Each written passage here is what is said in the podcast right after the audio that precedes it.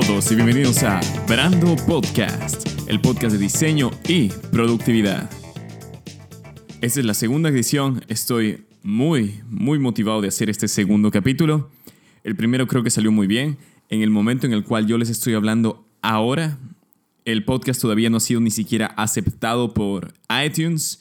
Este podcast lo pueden encontrar solamente en SoundCloud.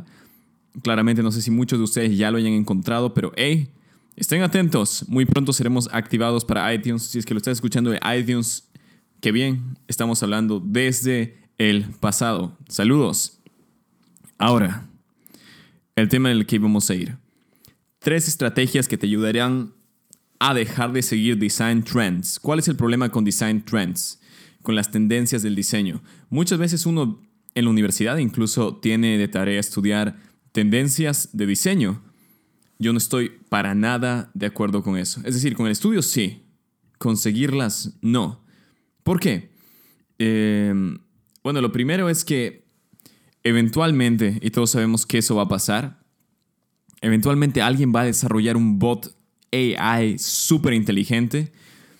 Y según David Carson, diseñador mundialmente famoso, según él, ya conoce empresas que están desarrollando este tipo de bots en el cual tú le das source material, le das material al comienzo, imágenes, este, este bot lo va a analizar, analiza estas imágenes y con eso crea variantes. Entonces, tú puedes decir, tiro el el logo de Google, tiro el logo de Verizon, tiro el logo de otra empresa más, FedEx, Fórmula 1, el que tú quieras.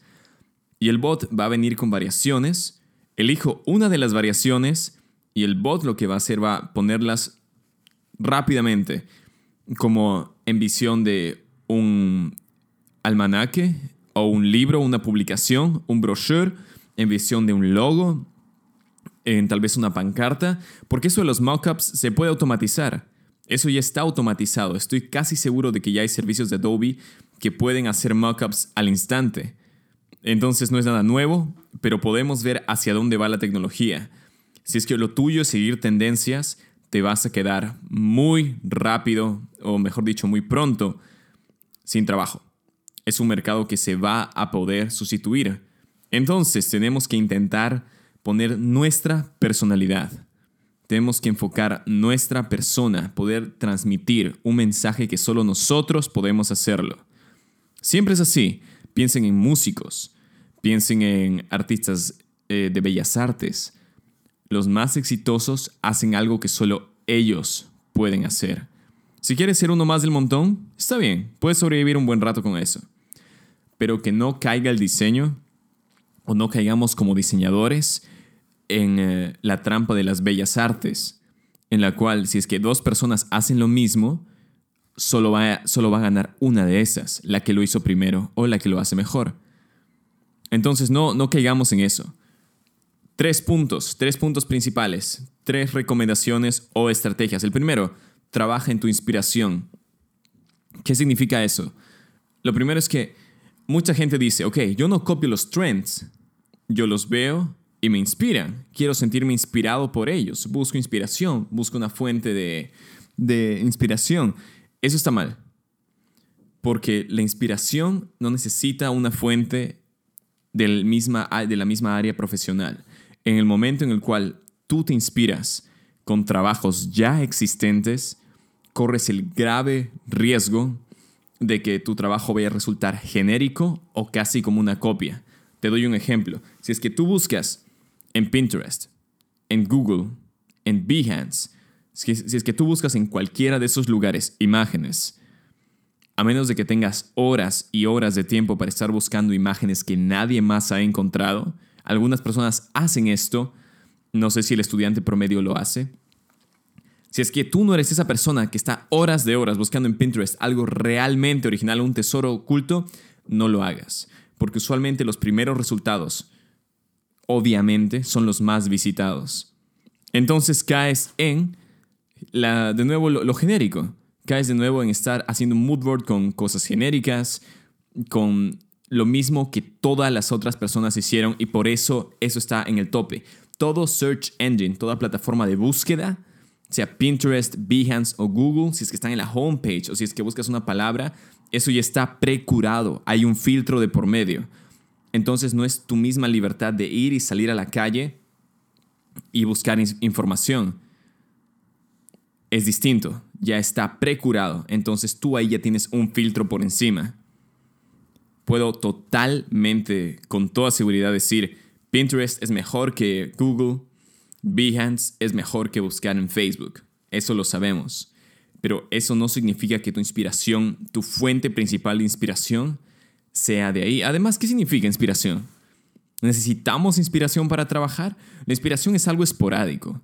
Tú puedes estar inspirado después de caminar en la calle o después de leer un libro o simplemente en un momento totalmente random, totalmente aleatorio. No nos basemos en inspiración para producir buenos resultados.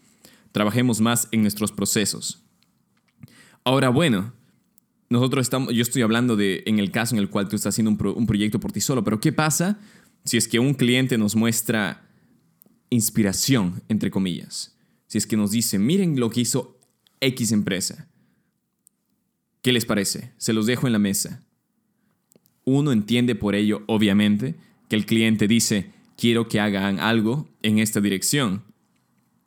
Ahora, lo primero, y eso nos tiene que quedar claros a todos nosotros, estudiantes, jóvenes profesionales, lo que diga el cliente es la luz amarilla de un semáforo. Podemos detenernos y pensar y repensar si es que ese es en serio el camino por el cual deberíamos ir. Podemos parar, podemos cambiar de dirección, pero tenemos esa oportunidad. Si es que tú piensas que ahora, o si es que te ves en la situación en la cual tienes que hacer todo lo que, lo, que los clientes dicen, debes empezar a trabajar en cómo salir de ahí. Porque de lo contrario, tarde o temprano, tarde o temprano va a venir alguien que es más rápido, que es más barato, y te van a reemplazar. Y en el momento en el cual un cliente dice, hágame esto, y se hace exactamente así, o copiado de otra empresa, todos pueden hacer eso. No necesitas grandes habilidades. Los mejores diseñadores tienen siempre personalidad ahí. Es algo que solo ellos y tal vez poquísimos otros pueden hacer. Por eso, intenten poner algo así. Ahora, dentro de lo de la inspiración, salgan de la computadora. Si es que nosotros, nos, yo no puedo, no puedo contar todas las horas que he estado buscando referencias en mi computadora y después me voy a la biblioteca o le pregunto a un profesor dónde puedo encontrar A o B y me dan el libro perfecto, donde están cientos de referencias, de imágenes, incluso a veces de links, de videos hacia páginas web que yo no hubiera encontrado si es que yo hubiera seguido buscando en mi computadora. Debemos salir de la computadora. Es lo que pasa muchas veces con el mal marketing, con el mal diseño, que tú dices, ¿quién diseñó esto? ves una propaganda para, obviamente, digamos que está targeteada a jóvenes, y tú dices, esto seguro lo hizo un viejo de 60 años que nunca ha usado el producto ni sabe lo que es vivir el estilo de vida que están retratando en el comercial o en el anuncio. Eso pasa porque no vamos directamente al campo. Similar a lo que pasa con estudiantes de arquitectura hoy en día, prefieren muchísimo más, por conveniencia, muchos estudiantes de arquitectura que yo conozco, buscar en Google Earth la zona en la cual vamos a hacer un proyecto antes que ir personalmente. Ahora tú vas a decir, claro, hacemos los dos. Claro, pero tú vas personalmente una o dos veces. Tú no vas cuántas veces igual a Google, a, a las cuales tú buscas en Google Earth. Debería ser al revés. Uno debería ir muchas más veces al sitio, dibujar, tomar fotos, sentir la escala, el mundo todo digitalizado pensamos de que es pura conveniencia, pero en el momento de empezar a diferenciarte, de crear tu brand personal, de crear tu persona, créeme que en la computadora eso no, solamente estar metido en lo digital, eso no te ayuda. Casi todos los mejores resources que yo he encontrado en cuanto a inspiración, entre comillas, o referencias, han sido de libros antiguos, libros de segunda mano, libros baratos.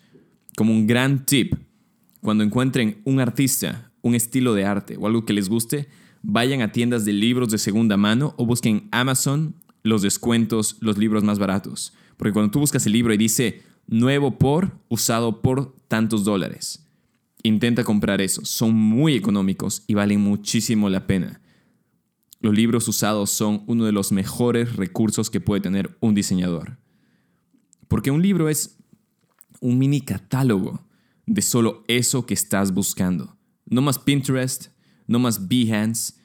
Ahí tú tienes un montón de sources que casi nadie más va a tener, sobre todo si son libros muy viejos. Eso va a formar tu trabajo y lo va a separar de la competencia súper rápido. Muchísimo más rápido que si es que solo estás buscando en Google o en YouTube cómo ser un mejor diseñador gráfico.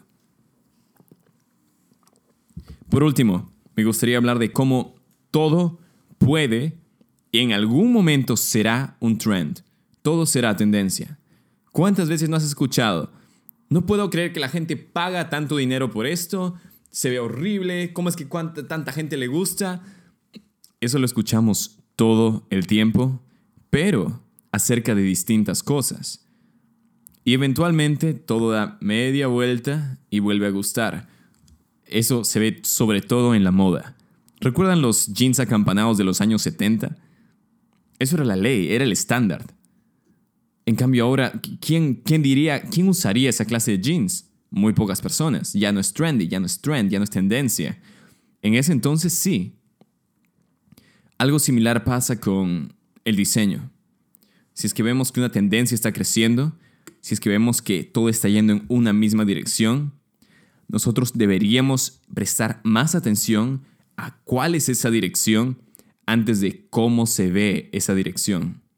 Es decir, si es que estamos viendo que el logo de Verizon, el, el logo de Google, todos esos están en sans serif, otros y en letras bastante redondas como helvética, eh, bastante gruesas, bastante bold, en vez de nosotros usar las mismas tipografías y los mismos colores, tenemos que intentar buscar referencias y mover un poco nuestro estilo hacia una identidad más gruesa, hacia una identidad más fuerte y directa a primera vista. No es lo mismo decir que es algo fuerte, directo a primera vista, legible de muy lejos. Ese tipo de características se pueden adaptar a nuestro estilo, pero no debemos comenzar por esta marca usa esta tipografía, este diseñador hizo esto con este color, porque de lo contrario caemos en este ciclo en el cual nosotros como diseñadores nos volvemos totalmente reciclables. Nos volvemos eh, fundamentalmente reemplazables. No queremos caer en eso. Desarrolla tu propio estilo. Los más grandes artistas, los más grandes músicos, ellos siempre tenían en mente que su trabajo o que su arte, en el caso de diseñadores industriales, por ejemplo, en el caso de Apple, que sus productos sean funcionales, sean bellos y sean innovadores. Si es que solo son funcionales y bellos, pasa lo que pasa hoy en día con los smartphones. Todo el mundo se queja de que no, ¿cuál es el siguiente gran paso? Solamente mejoramos lo mismo en todo y nos estamos quedando así.